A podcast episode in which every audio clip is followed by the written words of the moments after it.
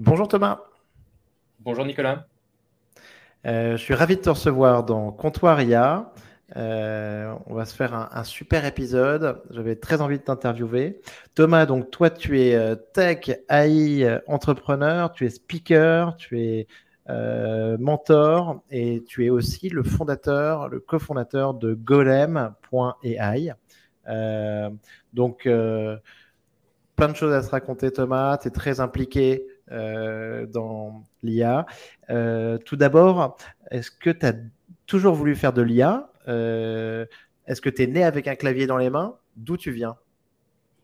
Euh, moi, je viens du Lot. Je, je suis même pas, euh, je suis même pas parisien de base, bien que maintenant j'ai fait ma maison.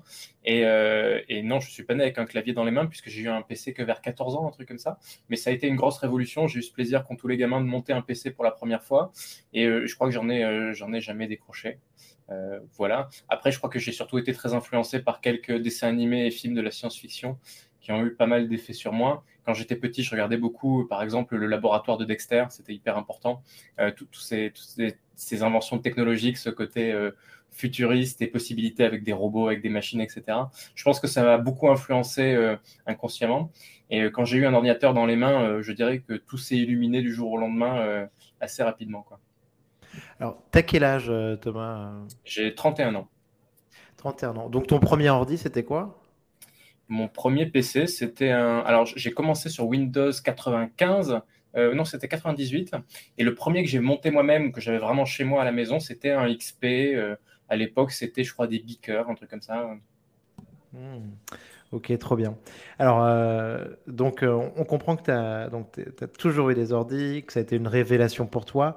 Et donc, là, aujourd'hui, bah, il y a peut-être en tout cas une nouvelle révélation pour pas mal de gens, c'est euh, l'IA générative. Euh, donc euh, là, il, il, se passe quelque chose d'incroyable depuis fin novembre, début décembre, avec ChatGPT. et derrière, on voit, il y, a une phrase qui dit que grosso modo, il y a des décennies pendant lesquelles il se passe rien et qu'il y a des semaines pendant lesquelles il se passe des décennies. J'ai l'impression que c'est un petit peu le cas. Qu'est-ce que tu en penses? Oui, les, IA génératives, il y a réellement eu un, bon, euh, effectivement. Alors, en vrai, il y a un décalage, diront les, plus, experts, entre le bon technologique et le bon en termes de popularité. Parce qu'en vrai, c'est vrai que euh, le, haut de la vague de popularité de ChatGPT n'est pas exactement le haut de la vague technologique. Hein. C'est-à-dire que la technologie de ChatGPT, on la maîtrise depuis un petit moment, mais euh, il y a une succession de choses importantes, une mise à disposition, une interface bien foutue, de la com, du marketing, qui ont permis la création de ce moment. Et c'est un moment important aussi parce que un des freins principaux à l'IA, c'est quand même l'adoption. Hein. C'est-à-dire qu'il faut pouvoir convaincre les gens de le faire, de le tester. Et il y a parfois la peur de se dire, mais en fait, c'est un truc d'élite. Et donc, la, grande victoire de ChatGPT, elle est, probablement à cet endroit-là, c'est de se dire, putain, euh, tout le monde l'a essayé, euh, tout le monde a été bluffé. Et c'est vrai qu'il y a eu une surprise de ce point de vue-là, qui est que, euh, comment dire ça, il y a eu une, rapidité, une explosion d'adoption qui a été euh, absolument incroyable. Et c'est vrai que ChatGPT est assez euh, bluffant. On, le sait, c'est-à-dire que d'un point de vue euh, technologique, il n'y a rien de, fondamentalement nouveau. il y a une, taille de données et un temps, vraiment un, volume d'apprentissage qui est énorme. Et, on se rend bien compte qu'effectivement, voilà, il y a ce côté bluffant, même s'il n'y a pas d'intelligence derrière pour en parler. Ce simple fait de, bouffer de la data de manière absolument massive, ça recrée des simuli de comportement intelligent d'une manière qui est déjà très utile hein, pour plein de pour plein d'usages. Et j'ai autour de moi pas mal d'entrepreneurs qui s'en servent tous les jours, mais pas que. Des, gens qui, dans leur boulot, ont trouvé que ce soit par exemple des, euh, euh, responsables créa, des responsables marketing. Euh, dans, plein de métiers, je vois des gens qui l'utilisent toujours, y compris d'ailleurs des développeurs hein, qui, qui se servent par exemple de, de, descendants de GPT comme Copilot ou des choses comme ça pour, pour faciliter leur, leur travail. Ok, ok, très bien. Euh, donc oui, GPT, la révolution était déjà là. Euh, j'ai vu une interview euh, super que, je recommande par Lex Friedman de Sam Altman, dans laquelle il disait ben, que pour lui, le succès incroyable de, de ChatGPT, c'était peut-être, ça venait peut-être du côté chatbot et du curseur qui bouge, qui le rend un petit peu anthropomorphique. Euh, et ensuite euh, du euh, reinforcement learning. Est-ce que tu es d'accord avec ça, Thomas? Oui, absolument. Je pense que, encore une fois, GPT n'étant pas nouveau, l'interface qu'on y a mis est vachement importante. Et ça, c'est un, sujet, je pense, pour tous les entrepreneurs dans l'IA ont, ont eu ce sujet à un moment donné dans les mains, c'est comment on rend l'IA accessible. C'est-à-dire comment on fait pour que les interfaces soient simples, pour que cette intelligence-là, bah, elle, prenne, elle prenne interface avec le monde d'une manière, d'une manière qui soit euh, intuitive, disons. Et là-dessus, euh, ChatGPT, effectivement, cette interface, ces mots qui arrivent au fur et à mesure, avec, euh, avec oui, ce, petit curseur aussi, c'est vrai. Ça, voilà, ça, disons qu'on a retrouvé, je dirais, le mode Siri, mais avec les capacités larges qu'on aurait pu attendre en assistant virtuel qui font un peu science-fiction quelque part aussi, hein, puisqu'on peut lui dire un peu n'importe quoi, et il n'est pas toujours pertinent, mais il est rarement complètement à côté de la plaque. Euh, donc des fois, il est un peu bateau, mais voilà. Et, euh, c'est vrai que ce qu'on appelle l'apprentissage par renforcement, reinforcement learning, ça, euh, je dirais que ça a l'impact positif de faire en sorte que l'usage régulier des utilisateurs, au quotidien même, en fait, il vient effectivement améliorer constamment les réactions. Et en fait, GPT, il faut voir quand même euh, deux choses. Hein. C'est-à-dire qu'il y a, il y a euh, d'une part euh, le fait qu'il a absorbé énormément de texte et de contenu, etc. Mais il y a aussi les guidelines selon lesquels il interagit, il mobilise cette connaissance. Hein. C'est-à-dire que euh, il est aussi éduqué sur, le, sur, la mécanique euh, sur la mécanique interactive. Et c'est ce qui fait, par exemple, qu'il refuse certains sujets ou qu'il ou, ou qu'il, euh, qu'il agit d'une manière ou d'une autre. Par exemple, vous remarquez que spontanément, il est très positif. Hein, c'est-à-dire qu'il dit beaucoup de bien, il dit oui, bien sûr, si vous voulez, c'est super, machin, etc. C'est un peu chiant d'ailleurs. Hein. Des fois, moi, j'aimerais bien qu'il m'engueule ou qu'il me dise mais non, c'est de la merde, enfin, voilà. Ah, mais d'accord. on peut essayer des fois avec le prompt, on y arrive, on lui dit écoute, maintenant tu te calmes, tu me dis les trucs pour de vrai, t'arrêtes d'être gentil. Mais, mais voilà, il a ce côté très, euh, très bienséant. Et cette bienséance, elle a été éduquée. Elle a été éduquée par le, renforcement. Mais, elle est, donc, mais ce renforcement, est-ce qu'il est fait par des humains ou est-ce qu'il est fait par des humains et par la machine? Alors, à ma connaissance, aujourd'hui, il est, uniquement fait par des humains hein, parce que euh, c'est tout le problème du langage. C'est-à-dire que si on savait le faire automatiquement, on n'aurait pas besoin de le faire, en fait. Euh, tu, vois le, paradoxe à ce moment-là. Et donc, on, on, a besoin de cette espèce d'humain dans la boucle pour être capable euh, d'injecter euh, du, de la connaissance humaine, entre guillemets, ce qui est souvent d'ailleurs de la connaissance implicite, dans la machine. Et donc oui, il y, y, a de, y a de l'humain dans la boucle. Et d'ailleurs, dans l'interface de ChatGPT, vous remarquerez que vous avez le nécessaire pour, euh, pour, pour donner des feedbacks hein, sur les conversations. Mmh. je, je, ne sais pas, ceci dit, si les feedbacks sont intégrés en direct, c'est une bonne question, ou s'ils sont revus. officiellement, en tout cas, dans les communications officielles, ils sont revus, hein, sauf erreur. Hmm, d'accord, d'accord. Et donc sur ces feedbacks, en fait, euh, que ce soit les, pouces euh, plus ou moins, euh, ou sur le travail d'humain en fait pour améliorer le, modèle, grosso modo, en fait, on leur montre deux réponses et ils choisissent celle qui leur convient le mieux, c'est ça? C'est comme ça que ça se passe. Oui, alors en fait, ChatGPT a cette capacité, face à une même question donnée, de, de générer plusieurs réponses possibles. Hein. Vous pouvez le voir et on peut régénérer, etc en fait, ces, réponses ne sont pas de qualité euh, égale. Et en fait, euh, ou des fois sont toutes de qualité mauvaise, c'est possible aussi. Mais en, gros, l'idée, c'est que si on fournit du feedback à cet endroit-là, euh, ça fournit d'une part à l'IA en direct la capacité de favoriser certains comportements par rapport à d'autres, mais ça fournit aussi la capacité pour les équipes éventuellement de spotter, de, mettre en évidence, en lumière certaines lacunes dans l'entraînement ou certaines lacunes dans les comportements. Ok, oui, très bien, très bien. Alors, autre question, euh, Thomas, c'est donc euh, sur, euh, sur Golem. Alors, si on a bien compris, en fait, donc Golem, tu, m'as expliqué que c'était peut-être sur une IA qui était qui n'était pas la, même, qui ne reposait pas sur les mêmes principes, qui n'était pas la même branche de l'IA que ChatGPT.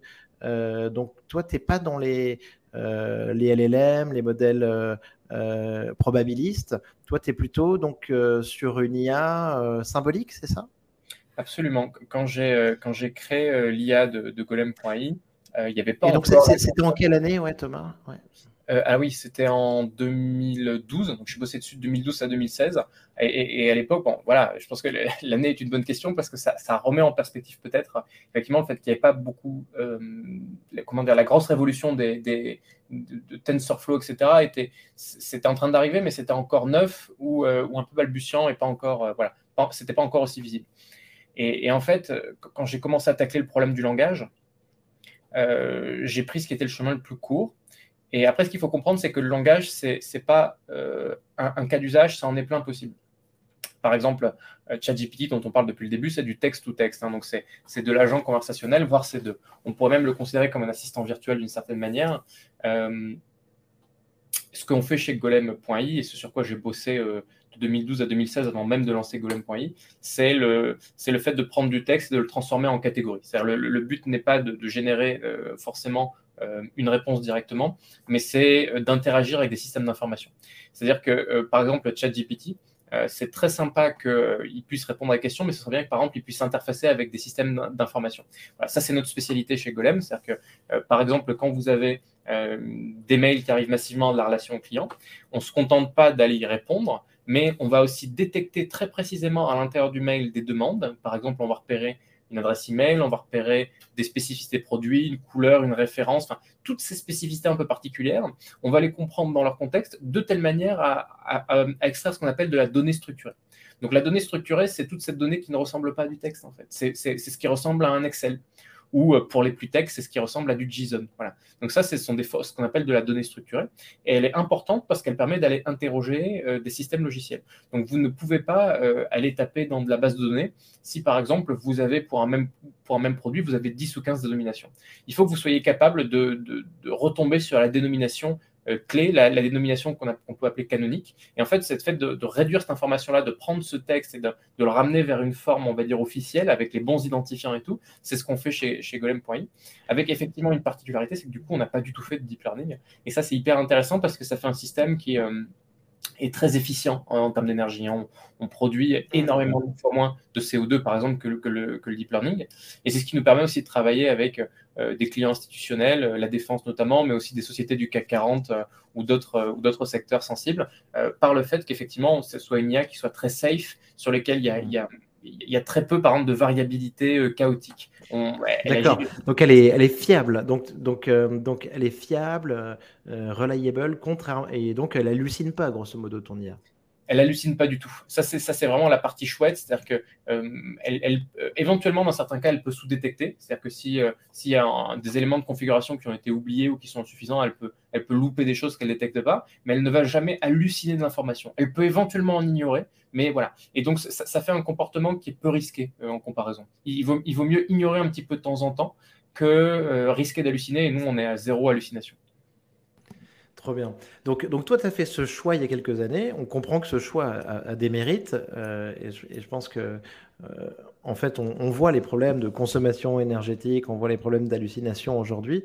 Euh, ce que, ce que j'ai entendu aussi, c'est que quand OpenAI voulait créer une solution qui nous mène à l'AGI, à l'intelligence artificielle générale en 2015, qu'on les prenait pour des fous furieux, euh, donc, en effet, à cette époque, je pense qu'il n'y avait pas vraiment euh, de, voie choisie entre euh, les systèmes experts et, les réseaux neuronaux.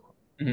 Alors, il faut bien comprendre que cette, comment dire, cette, vue où il y a réseau, réseau neuronaux d'un côté et système expert de l'autre, elle est, elle est vraiment très simpliste. C'est-à-dire qu'en réalité, il y a, il y, a, il y a beaucoup de choses des deux côtés. C'est-à-dire qu'il y a beaucoup de choses du côté connexionniste, dont les réseaux de mmh. neurones, et il y a beaucoup de choses du côté symboliste, dont les systèmes experts. Mais il y a vraiment un univers. Et par exemple, golem.i n'est pas basé sur des systèmes experts euh, à aucun moment. Euh, c'est basé sur de la modélisation du langage, sur de la théorie des jeux, des choses comme ça. Et en fait, D'accord, donc les, Thomas, je te coupe pour être bien sûr. Euh, voilà, donc les deux familles, donc on est sur, aujourd'hui, on, on, parle du connexionnisme et du symbolique oui, alors absolument. Alors aujourd'hui, là, je suis en train de te raconter un truc, on n'en parle quasiment plus aujourd'hui parce que euh, le, deep learning a tellement pris de la place partout, mais, c'est comme ça, hein, il y, a des phases. Et, euh, en fait, le, symbolique, euh, il y en a partout, en vrai, de l'IA symbolique. L'IA symbolique, c'est toute l'IA qui est explicite. C'est-à-dire, on sait à peu près comment ça marche et il y a un peu moins de stats en moyenne. Mais ça a d'énormes avantages. Hein. Par exemple, quand, quand l'IA qui a gagné au jeu de Go face au, champion le plus un des principaux champions de, Go au monde, euh, c'est qu'il y a du deep learning dedans, mais pas que. Euh, on trouve aussi des éléments de la théorie des jeux qui sont plutôt de l'IA symbolique. Donc la combinaison des deux est possible, elle est parfois souhaitable, et il y a, beaucoup de choses qui, par exemple, tout, ce qui est GPS ou moteur de recherche, il y, a plein d'endroits encore dans notre vie quotidienne où il y a de l'IA symbolique très régulièrement, et on, ça? On, l'oublie parce que c'est des formes d'IA, on sait qu'elles marchent, et on n'est plus surpris, et donc on n'a plus envie d'appeler ça de l'IA. Très bien. Et donc, tu, penses que le, futur et, peut-être les voies les plus intéressantes, c'est une combinaison des deux? Alors, il faut, se méfier quand on parle de combinaison parce que euh, au croisement de deux, de deux domaines enfin, de deux visions technologiques, je dirais, il y a plein de manières différentes de penser le croisement. Euh, il peut y avoir des choses qui sont pires euh, que les deux parce que des fois les qualités se soustraient et les défauts s'ajoutent. Donc ça c'est la, pire des situations. mais il y a aussi des choses qui ne seront ni l'un ni l'autre et qui, je dirais vont, vont mûrir à un croisement. mais par exemple, on, parle parfois de neurosymbolique. Hein, qui est encore balbutiant, mais il y a des idées de ce côté-là. Mais il peut y avoir aussi, par exemple, des systèmes symboliques qui seraient euh, conçus et, qui évolueraient en temps réel parce qu'ils seraient designés par euh, du deep learning avec de la data. Donc on pourrait avoir des systèmes très différents les uns des autres. Mais en tout cas, ce qui est certain, oui, c'est que si on veut aller vers de l'AGI, euh, de l'intelligence artificielle générale, c'est ce que tu citais tout à l'heure, alors ouais, on a intérêt certainement, en tout cas, à pas rester dans une approche 100% pure. Le, symbolique permet d'avoir du raisonnement extrêmement qualitatif et extrêmement fiable. Et euh, la data permet d'étendre, on va dire, euh, ces modèles symboliques très qualitatifs à plein de sujets différents. Et, euh, effectivement, le, mélange des deux, ça permet d'être extrêmement efficace pour peu qu'on le fasse, ce, mélange de manière pertinente, bien sûr. Est-ce qu'on peut opposer ces deux visions en déterministe et probabiliste? Euh, oui, euh, c'est, ce serait vrai à 80%, je dirais. Ok. Alors, euh, Thomas, donc aujourd'hui, donc Golem, donc j'ai compris que tu avais donc plein de clients.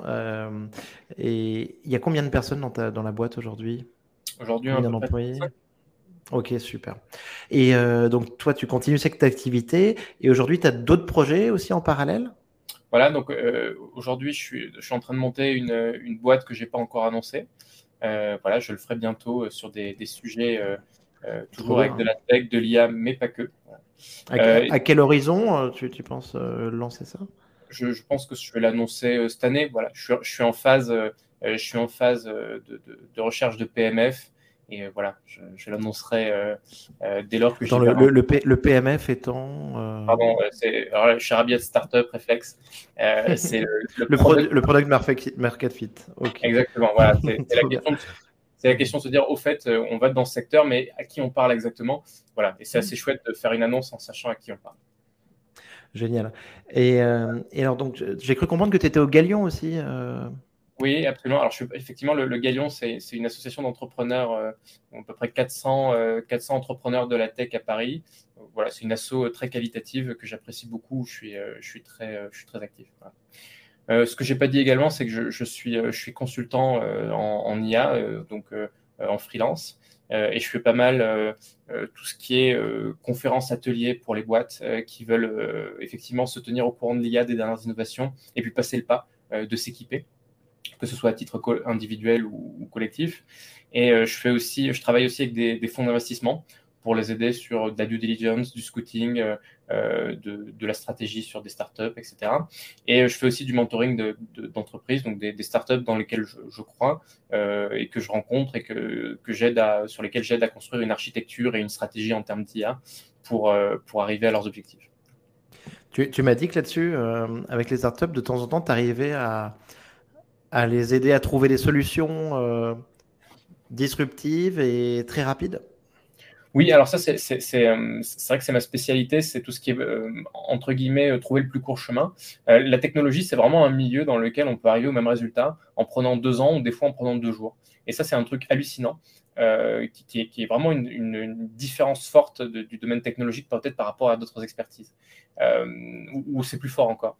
Et en fait, euh, moi, mon objectif quand je rencontre des entreprises, des startups et qu'ils ont un problème dans les mains, mon sujet, c'est de dire, OK, au vu d'une compréhension stratégique micro et macro de l'entreprise, c'est-à-dire hein, qu'est-ce qu'elle veut faire à long terme et quelles sont ses ressources à disposition aujourd'hui, quels clients sont dans le pipe, quel est le marché, etc. Essayer de trouver en fait un chemin qui va permettre à l'entreprise de se propulser sans avoir besoin de faire un investissement massif. Et ça, c'est ça, c'est vraiment le sujet. Donc, comment on fait en fait pour accélérer les roadmaps, pour trouver des chemins technologiques plus simples, pour aller s'appuyer sur l'écosystème? Et en fait, voilà, ça c'est vraiment mon sujet. Et en fait, je fais en sorte que ces boîtes-là, elles aient l'IA vraiment comme un propulseur et non pas comme un, comme un centre de coût dans leur, dans leur roadmap ou quelque chose du genre. Ouais, ouais, tout à fait.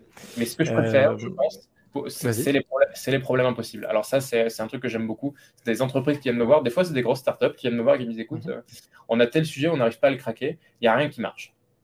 Et, euh, voilà, ça, c'est un de mes sujets préférés. Je le dis quand même parce que c'est un cas qui sûr que je pense que tu dois en tirer, euh, si tu arrives à trouver une solution, tu dois en tirer une grande satisfaction.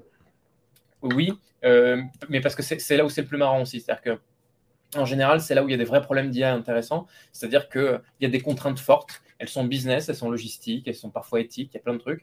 Et en fait, à partir de là, il faut trouver un chemin.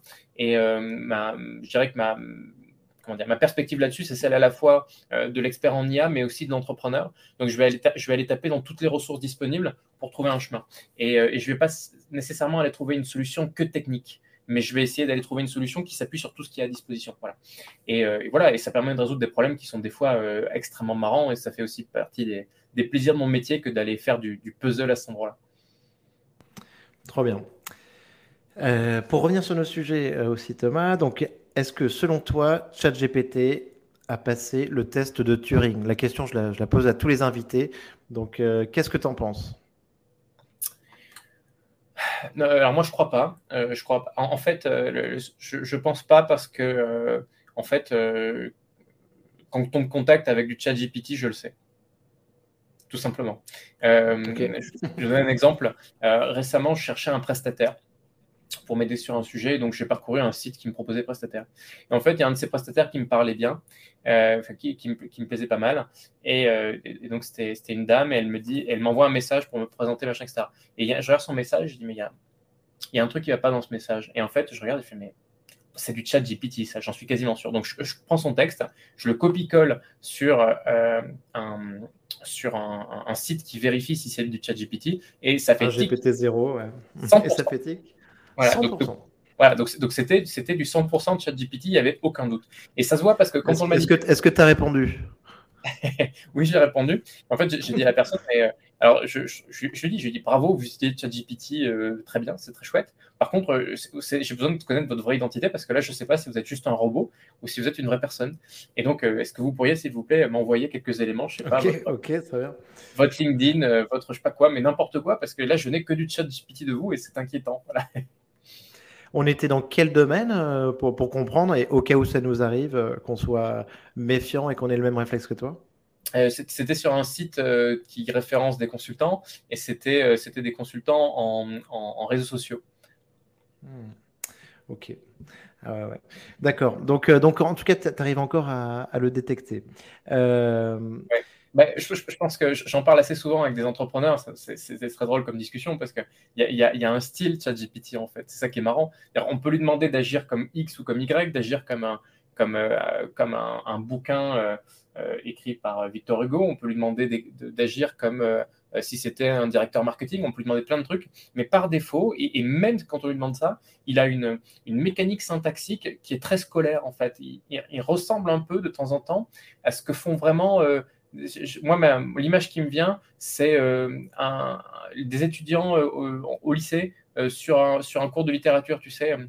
Dans une première partie, nous verrons que patati patata, puis nous verrons. Enfin, il y, a un truc très euh, presque trop euh, trop voilà. Et alors en, anglais c'est peut-être un, peu plus limite, mais en français c'est évident. Ouais, je vois très bien. Euh, sur, je, disais, je parlais de la semaine dernière tout à l'heure, donc on est en mars 2023. La semaine dernière a été folle au niveau des annonces OpenAI. on a eu GPT-4, juste avant il y avait eu l'API euh, ChatGPT Whisper. Euh, on a eu les plugins aussi, euh, l'annonce des plugins. Qu'est-ce que tu penses de toutes ces annonces et de leur stratégie un petit peu sur ce marché? Est-ce que tu trouves qu'ils sont en train de dérouler un plan pour prendre une place de monopolistique Est-ce que tu penses que est-ce que tu penses qu'ils déroulent ça très bien? Euh, je pense quand même que OpenAI s'est globalement fait acheter par Microsoft. Hein. On, peut considérer ça comme ça euh, par bien des aspects, ce qui n'est pas forcément un défaut, mais voilà, c'est à prendre en compte. Euh, et il y a quand même un, enjeu majeur qui est qu'en fait, comment dire, le, savoir-faire d'OpenAI n'est pas leur monopole absolu. Hein. Donc, ils ont des concurrents. voilà, on a vu Bard, même si ça a été compliqué. il, y en a d'autres, il va en avoir d'autres, et donc ils, ne pourront pas se contenter de ce que j'appellerais un énorme coup de com', même s'il est intelligent, qu'il est techniquement bien exécuté, il n'empêche qu'il y a des vrais concurrents dans l'arène et qu'ils ont la capacité de les, déborder, de faire mieux.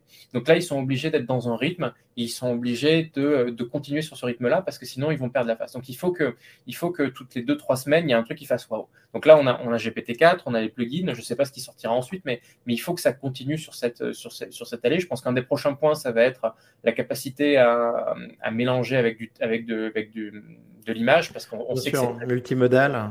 tout à fait. C'est ça, le, multimodal, c'est hyper intéressant. Et d'ailleurs, dans le multimodal, on n'en est qu'au début. Hein. C'est-à-dire que euh, dimension qu'OpenAI n'a pas encore beaucoup exploitée, par exemple, c'est la vidéo, hein, mais je dirais que c'est une relative évidence dans les temps qui viennent, même si c'est plus complexe.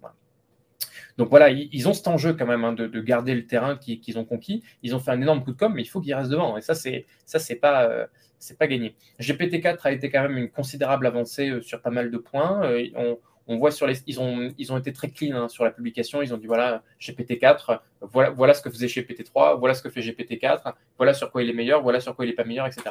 Et ça, c'est, ça, c'est très propre. Ça permet de voir que, par exemple, il a gagné euh, beaucoup de capacités sur des sujets qui sont liés en particulier, euh, euh, par exemple, au légal, à certaines sciences comme la bio, la physique, etc. Enfin, il, a gagné beaucoup de savoir-faire certaines choses.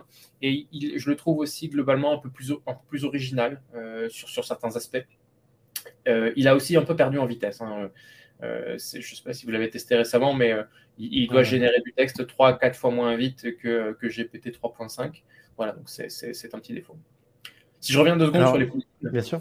Ah, avant, de, te laisser, les plugins, je pense juste qu'il y a un truc qui est hyper intéressant, c'est que, à mon sens, c'est une vue personnelle,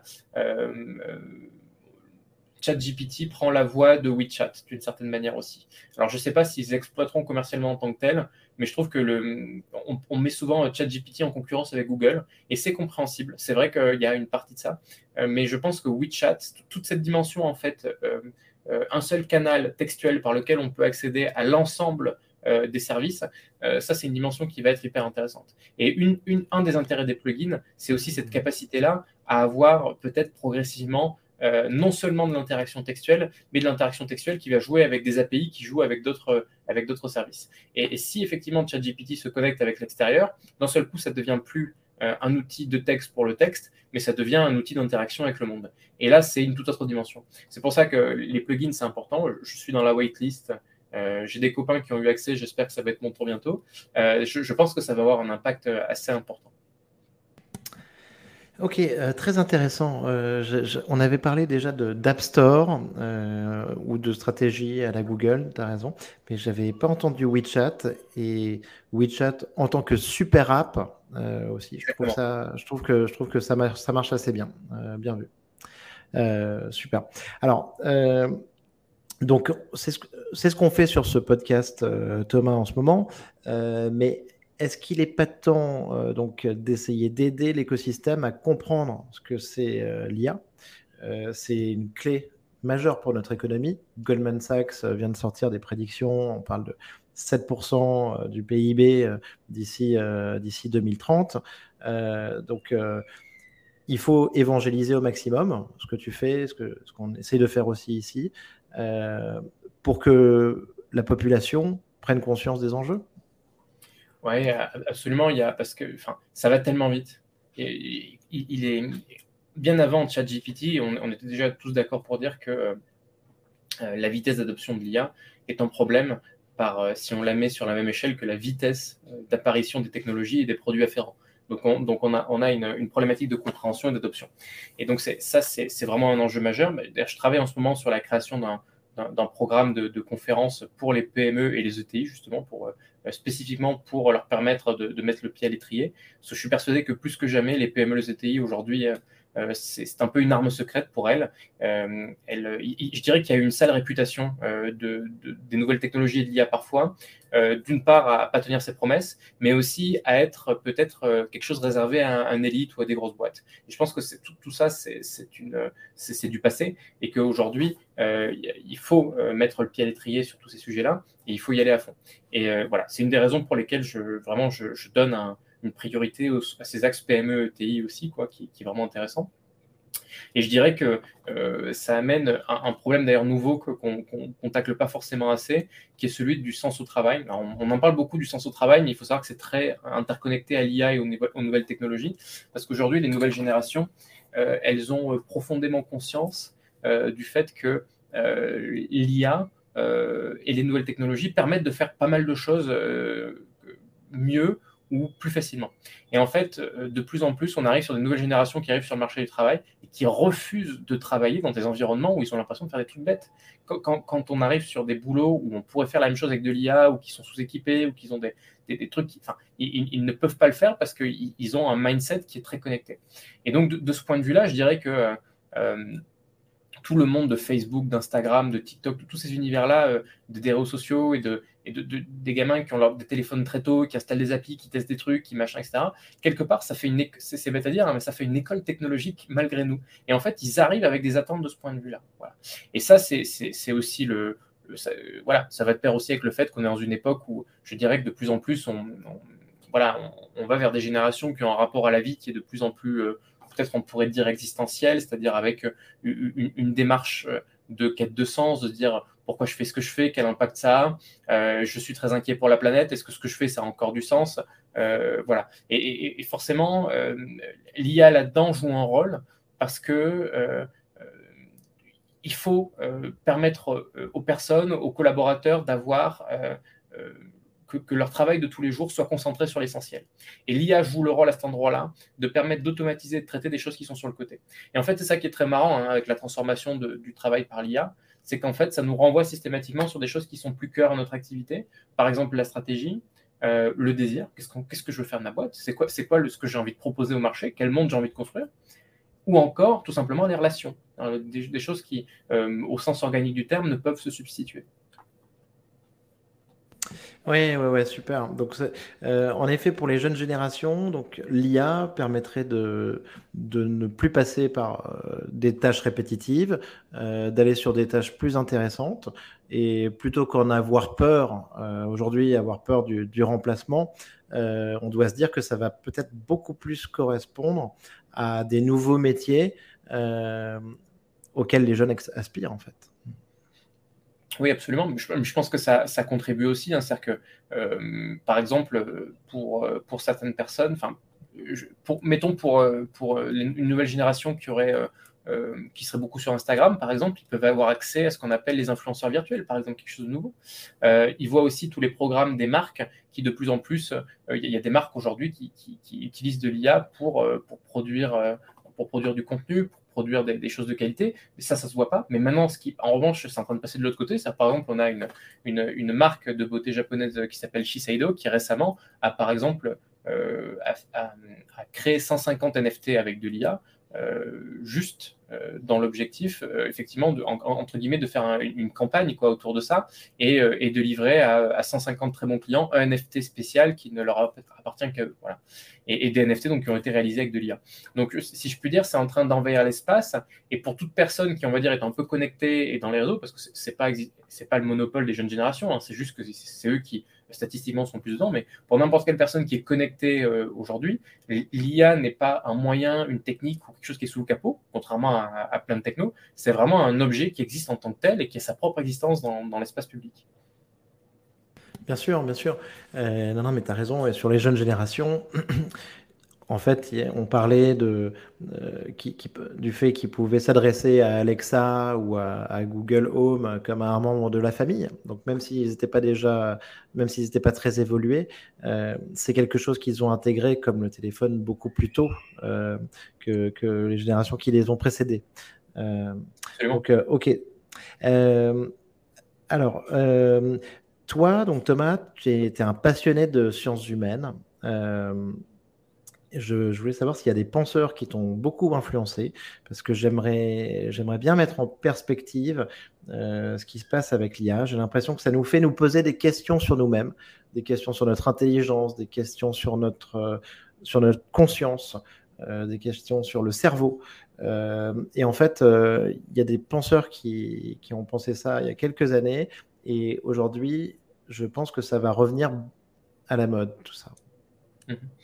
J'ai été marqué par, le, par un débat hein, assez connu en sciences humaines qui s'appelle le, débat Chomsky-Piaget, qui, disons, oppose deux dimensions de, deux perspectives de l'intelligence et pour être plus précis, deux perspectives de, de l'apprentissage. Qu'est-ce que ça veut dire d'apprendre et, donc, donc, deux aspects différents de la cognition. C'est un débat qui est, je dirais, même s'il est un peu ancien maintenant, je crois qu'il a à peu près 50 ans de, tête, euh, un peu plus peut-être. Euh, et c'est un, un, débat qui, euh, qui est éminemment moderne, puisqu'il il interroge la manière dont on fait de l'intelligence. Et en fait, l'intelligence artificielle, de ce point de vue-là, je dirais que ça pose la même question que l'intelligence dans les sciences humaines, c'est on se pose la question de comment on va en faire. La différence, c'est les moyens et c'est la capacité à le faire. C'est-à-dire qu'on n'est plus sur une interprétation théorique et une perspective, on est vraiment sur quelque chose qui est est-ce que ça marche, est-ce que ça marche pas, et, avec des perspectives industrielles. Donc ça, c'est assez innovant, je dirais, dans l'IA. C'est qu'on a, des, questionnements philosophiques majeurs, qui mais qui étaient des trucs un peu qui étaient perçus comme des, euh, des guerres de chapelle un peu abstraites pour des, profs de fac, qui deviennent d'un seul coup euh, des sujets euh, quotidiens extrêmement pragmatiques. Et si je devais en prendre juste un qui, qui quand même, qui, qui met une claque, euh, c'est toutes les questions éthiques qui sont liées aux voitures autonomes, par exemple. Hein. On, a passé, on a passé euh, comment dire, il y a ce fameux euh, dilemme du tramway qu'on connaît, qui est, voilà, je le rappelle en deux mots, vous avez un, tramway qui, roule et qui va écraser trois personnes qui sont, qui sont attachées sur les voies. vous pouvez appuyer sur un levier pour qu'il aille sur une autre voie, mais sur l'autre voie, il y a quand même une personne euh, qui, euh, qui, est attaché sur la voie. Donc euh, la, question c'est est-ce qu'effectivement vous appuyez sur le levier donc ça fait une personne plutôt trois, mais ce faisant vous devenez aussi un meurtrier alors qu'avant vous n'aviez rien à voir avec ça.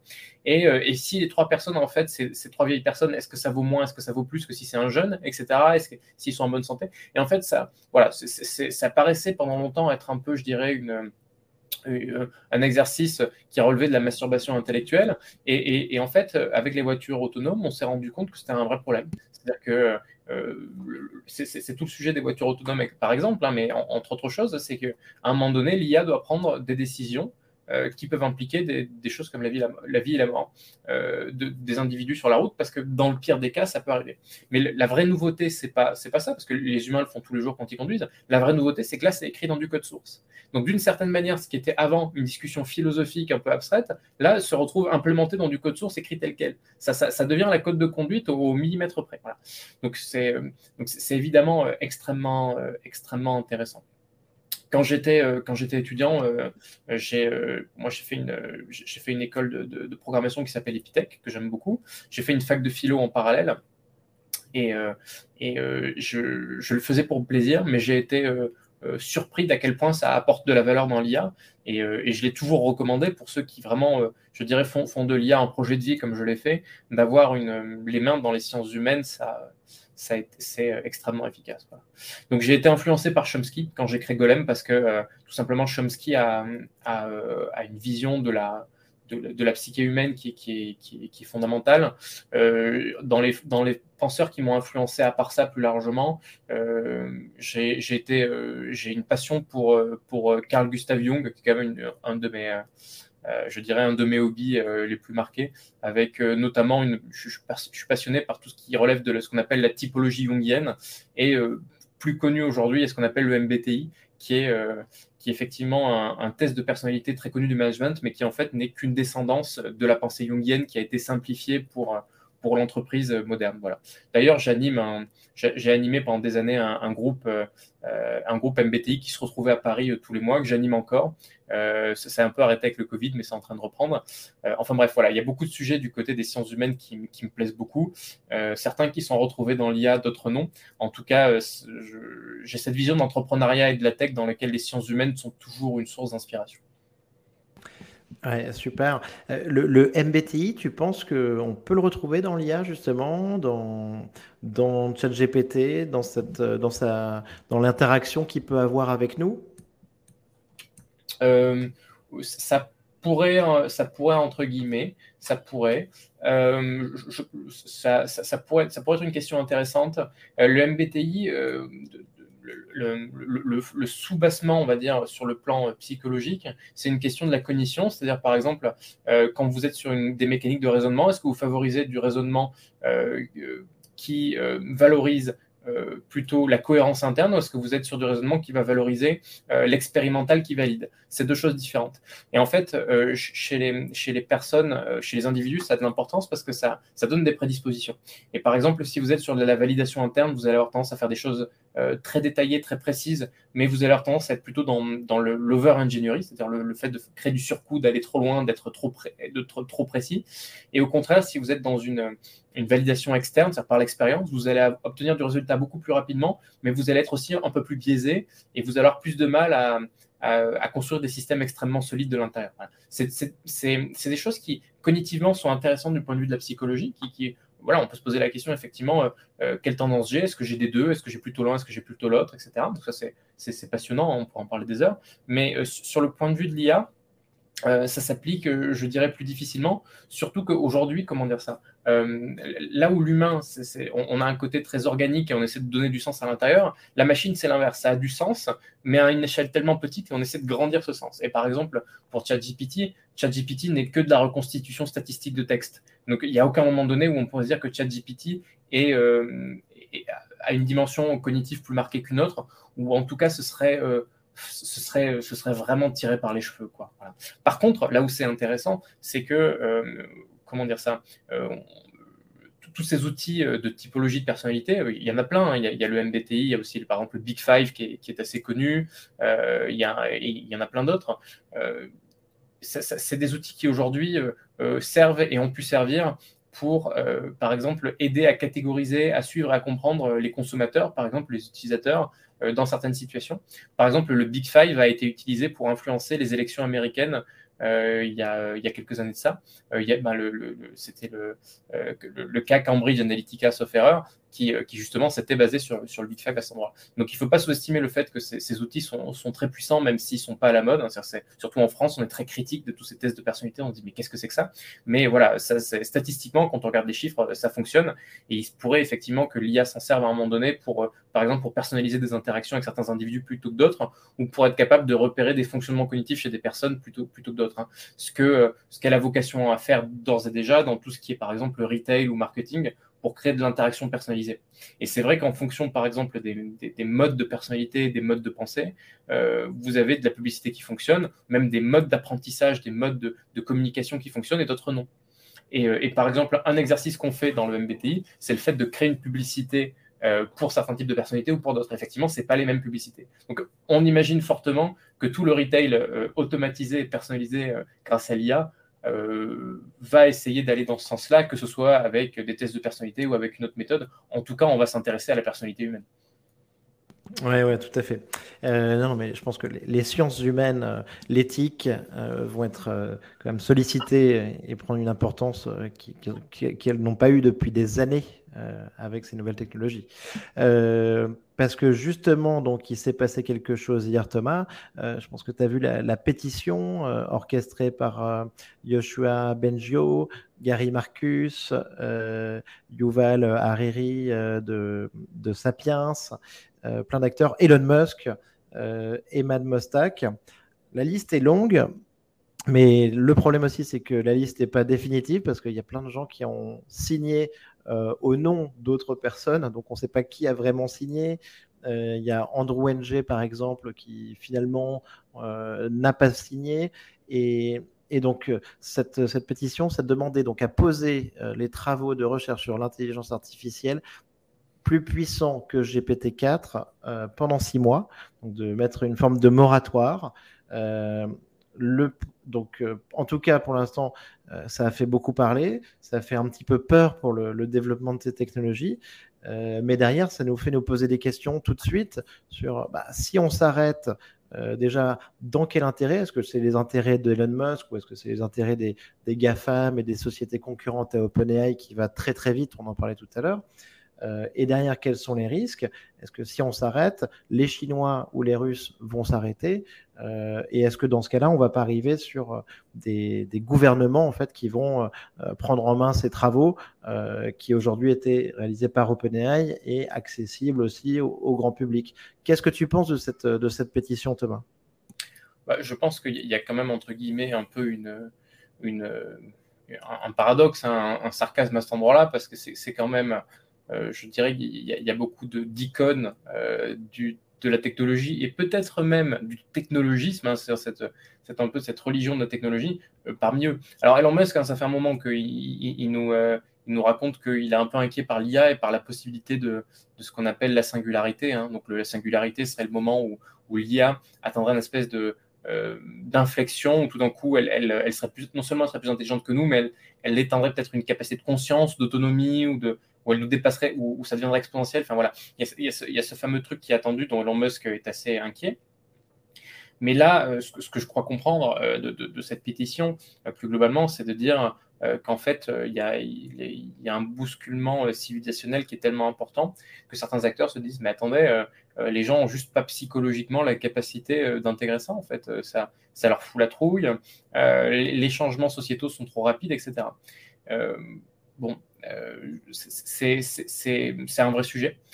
mais ça ne fait que pointer du doigt le fait qu'à un moment donné, il va falloir aussi une réactivité de la part des instances politiques et sociales pour être capable de gérer en fonction de ça. Parce que c'est clair qu'un monde euh, de l'intelligence artificielle n'est pas un monde euh, n'est pas un monde classique. C'est-à-dire que de plus en plus, par exemple, on va devoir prendre en charge le fait que euh, les individus dans une vie n'auront plus un job ou deux, ils auront 50 jobs peut-être, ou, un tous les six mois, un tous les deux ans. Enfin, J'exagère un peu, hein, mais, mais déjà, il se peut que à assez court terme, hein, dans les prochaines années, de plus en plus, les, jobs deviennent désuets tous les, tous les 4-5 ans. Alors, on, sait déjà hein, que la plupart des jobs, ça se transforme en permanence, qu'il faut réapprendre de nouvelles choses, etc.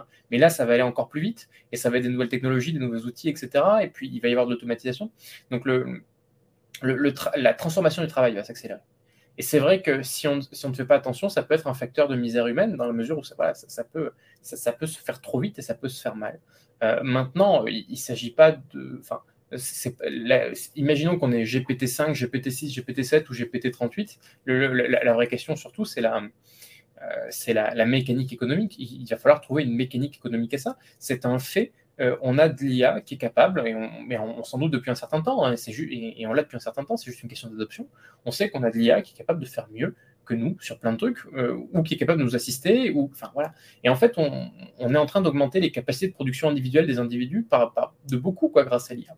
Et donc, il va falloir faire quelque chose de ça, et en fait, il va falloir transformer un projet technologique en projet sociétal. Et en fait, euh, ça, c'est un. Et c'est là que les gens sont bien emmerdés, hein, disent bon, bah, qu'est-ce qu'on fait de ça? Attendez, on ne veut pas qu'on freine un petit peu.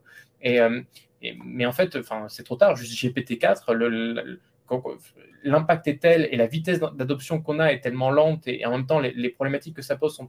Voilà. Je ne crois pas que le, fait de mettre six mois en poste change quoi que ce soit. Il s'agit plutôt au contraire de mettre de l'énergie euh, du côté du projet, euh, sociétal. C'est ça, le, vrai sujet. Parce qu'assurément, on va, falloir revoir tout le paradigme du travail euh, et, et du rapport de l'individu à son travail. Ça, c'est à la fois passionnant. Je pense que c'est un, une énorme chance pour notre époque parce que ça va nous donner aussi les moyens euh, de contrer certaines menaces planétaires majeures comme le, changement climatique, par exemple, parce qu'il nous faut de la ressource pour ça aussi. Et en même temps, euh, ben voilà, euh, si, on s'y prend mal, si on le fait d'une manière un peu, je dirais, comme ça vient, de manière purement libérale et sans rien contrôler, on risque de se retrouver dans une situation où, où ça va faire beaucoup de dégâts aussi sur, le plan, social. Et ce serait dommage d'avoir un progrès technologique si fort qui n'a pas un impact positif au niveau, au niveau global. Tu, vois. Donc, euh, l'IA nous apporter euh, un gain important en richesse euh, au niveau de l'humanité, en valeur, à court, moyen terme bah, on a une problématique d'adoption. Hein. C'est-à-dire qu'aujourd'hui, si on, on, fait juste effectivement un arrêt sur image, mettons, et on prend, on, on, prend ce qu'on a disponible aujourd'hui, juste on, fait en sorte d'avoir une adoption moyenne euh, dans les entreprises, c'est-à-dire que les, boîtes soient à peu près euh, en phase avec ce qui existe et qu'elles puissent adopter, déjà on aurait un, impact qui serait majeur. Maintenant, voilà, clairement, il faut le mettre à bonne disposition. C'est-à-dire qu'on sait par exemple que euh, on, va pouvoir, entre guillemets, travailler moins pour obtenir le même résultat à terme. On, le sait. C'est-à-dire que le, le travail va s'en trouver décalé. Et, peut-être qu'effectivement, on va pouvoir imaginer une gestion du temps de travail qui sera un peu différente. voilà, on, sait que on n'est pas dans la phase de l'histoire où on a le moins travaillé. On L'homme moderne travaille énormément en termes de temps, et dans le même temps, on a, des, on a des enjeux majeurs sur la santé mentale, sur le burn-out, sur le, développement euh, intellectuel, psychologique, émotionnel et corporel des personnes dans le temps face euh, à de la pression, du stress et de l'intensité, des changements réguliers. Bah, il faut s'occuper de ça aussi euh, à un moment donné. Et, euh, peut-être euh, que, enfin, oui, on, a une ressource qui, nous permet, sans sacrifier, sans sacrifier, je dirais, nécessairement énormément de confort, de commencer à rentrer dans un, rapport humain plus qualitatif. Et ça, c'est vraiment intéressant. C'est pour ça que j'insiste sur la, notion de projet sociétal. C'est-à-dire ça peut être plein de trucs différents. On peut faire plein de choix possibles. Tout ce en fait, on a juste de la ressource sur la table pour réallouer du temps et de l'énergie de manière différente. Donc, tout est possible. Euh, L'AGI, euh, l'intelligence artificielle générale, euh, l'ASI, la super intelligence, pour toi, ça peut arriver ou pas et à quel horizon? Et sachant que c'est directement lié au, projet que tu décris et au projet sociétal, parce que à partir du moment où on a AGI ou ASI, là, on a un impact sur le travail qui devient un bouleversement total euh, et un renversement euh, du travail, quoi, qui peut être fait par la machine. Oui, alors déjà, c'est intéressant de se poser la question pourquoi ChatGPT n'est pas un AGI. ce qui est très marrant avec le langage, hein, c'est que, que le langage chez l'humain est le, le, support de communication d'intellect, mais il n'est pas l'intellect. Ça, c'est hyper intéressant. C'est-à-dire que, par exemple, quand vous avez ChatGPT qui vous produit une synthèse sur un sujet donné. Par exemple, vous, je sais pas, vous lui demandez une synthèse sur euh, l'effondrement de l'Empire romain. Euh, ChatGPT n'a objectivement euh, aucune compréhension de ce qu'est l'Empire romain, de ce qu'est un empire, de ce qu'est Rome, de ce qu'est rien du tout. De, et, en fait, c'est un simulacre. Mais c'est un très bon simulacre. C'est-à-dire que, en fait, comme il n'a pas accès à la cognition en tant que telle, il utilise un support détourné que sont les mots pour recréer un simuli d'intelligence à travers eux. Donc c'est hyper intéressant, c'est-à-dire que, euh, vous savez, n'importe quel euh, cheminement, même s'il n'est pas terrible, si vous mettez une très grosse quantité d'énergie, vous allez quand même obtenir un résultat. Et là, c'est un, cheminement qui n'est pas dingue, hein, les mots en soi, parce que les mots ne contiennent pas l'intelligence. Là, c'est littéralement des mots qu'il ne comprend pas. C'est comme si je vous montrais, euh, c'est comme si vous montre, voyez passer des textes en chinois et vous ne parlez pas chinois, et à un moment donné, je, vous demande, je vous demande d'essayer de prédire la suite ou d'imaginer des choses. Et en fait, à force de voir passer des textes ou des, signes, vous pouvez, vous, pouvez vous pouvez avoir une idée de ce qu'il faut écrire, mais ça ne veut pas dire que vous allez comprendre de quoi ça parle. Et en fait, ça, c'est exactement euh, l'objet d'une expérience de pensée qui a été pensée par John Searle, qui s'appelle la, la, Chinese Room, et qui est justement un gars enfermé dans une boîte et qui en fait renvoie des caractères chinois en sortie euh, par rapport à ceux qui récupèrent de l'autre côté. Et en fait, il donne l'impression de parler chinois, tout en ayant absolument aucune idée de ce qu'il raconte. C'est exactement ChatGPT. ChatGPT n'a aucune fucking idée de ce qu'il raconte. Donc c'est très important de s'en rappeler. Quand on sait ça, on comprend mieux pourquoi ChatGPT n'est pas une intelligence artificielle générale. En fait, c'est un très puissant moteur euh, de corrélation euh, entre des mots, euh, entraîné sur des très lourdes bases de données et qui en fait un outil très utile par ailleurs, mais qui n'est pas de l'AGI.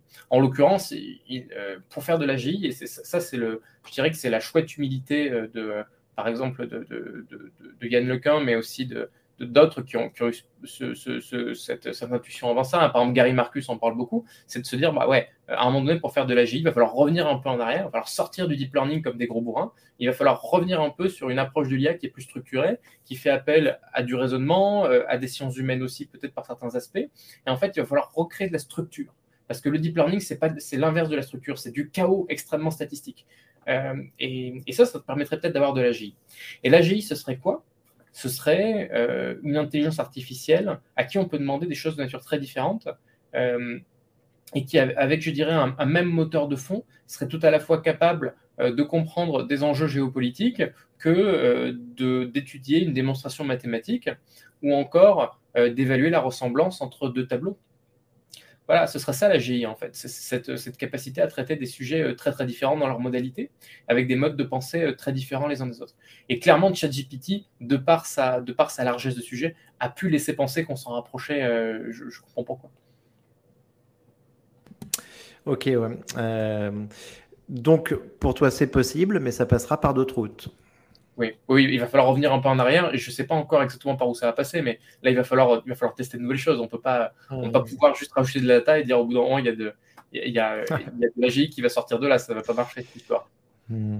Et donc, ce qui veut dire que d'une certaine manière, euh, bah, en fait, euh, alors par exemple, Geoffrey Hinton, qui est vraiment un des pères de l'intelligence artificielle euh, dans le cadre des, réseaux neuronaux, du deep learning, a fait une déclaration récemment en disant qu'il n'était pas inconcevable que les LLM nous rayent de la carte. voilà. Donc, selon toi, en fait, les LLM en tant que tel, il n'y a pas ce danger parce qu'ils n'auraient pas la puissance non plus d'arriver à, à l'AGI. Alors, le, oui, mais le problème, c'est que l'AGI n'est pas nécessaire pour, euh, pour avoir un impact considérable. C'est-à-dire que des LLM un peu moyens, ça peut largement suffire. En fait, on, surestime euh, la, quantité d'intelligence nécessaire sur beaucoup d'aspects de ce qu'on fait au travail. Ça, c'est un truc terrible et c'est ça tape dans l'orgueil à chaque fois. Moi, je l'ai constaté, euh, je l'ai constaté parce que je, voilà, je fais beaucoup de transformations euh, de conduite du changement chez, dans des entreprises par de l'IA. Et en fait, c'est un biais normal, tout le monde là de se dire quand je fais quelque chose tous les jours, quelque chose qui est mon boulot, j'ai l'impression que c'est très compliqué. Et en fait, on, se rend compte assez rapidement que des IA arrivent au même résultat euh, sans passer par des, euh, des, chemins extrêmement complexes. Quoi.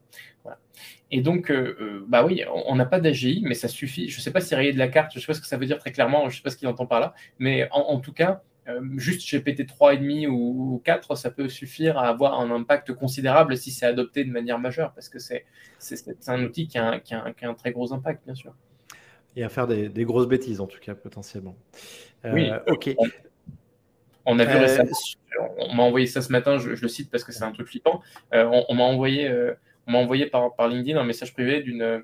C'était quelqu'un qui avait testé du diagnostic euh, par ChatGPT pour son chien.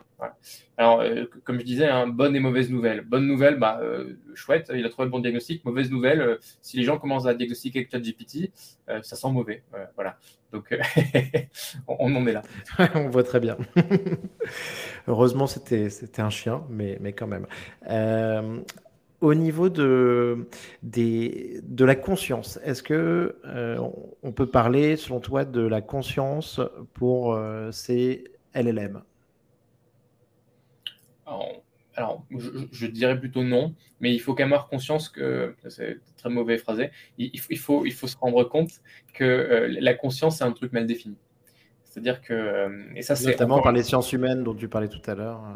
Oui, c'est-à-dire que la, chambre chinoise de, de Searle dont je parlais tout à l'heure, elle évoque exactement ce problème-là. C'est-à-dire que on n'a pas la capacité aujourd'hui, enfin il y a des théories là-dessus, mais il y a des discussions, mais on n'a pas un truc établi pour faire la différence entre euh, euh, une machine qui aurait une conscience et une machine qui n'aurait pas de conscience. Le problème, c'est que la conscience, c'est un sujet qui est, qui est extrêmement philosophique, en fait.